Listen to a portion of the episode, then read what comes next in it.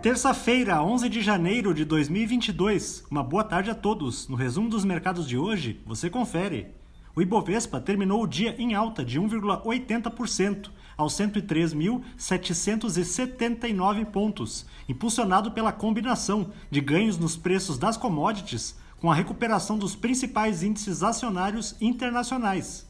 No cenário doméstico, o IPCA de 2021 foi divulgado e fechou com alta de 10,06%, o que não chegou a alterar as perspectivas atuais de inflação para o 2022.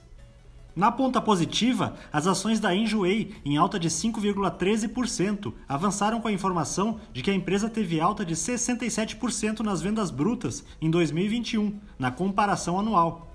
As units do Banco Inter, com ganhos de 3,44%, foram impactadas pela notícia de que a instituição atingiu a marca de 16,3 milhões de clientes no quarto trimestre do ano passado, o que significou uma alta de 93% em relação ao mesmo período de 2020.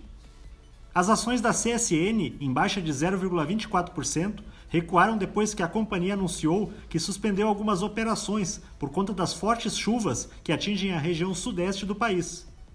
O dólar à vista, às 17 horas, estava cotado a R$ 5,58, em queda de 1,67%. Já no exterior, as bolsas asiáticas fecharam em baixa, na esteira das preocupações com a disseminação da variante Omicron na região. A cidade chinesa de Tianjin foi colocada sob bloqueio após enfrentar um pequeno surto de casos de Covid-19.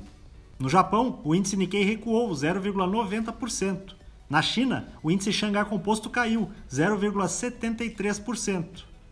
Os mercados na Europa encerraram em alta após a presidente do Banco Central Europeu declarar que o compromisso da instituição com a estabilidade dos preços é inabalável.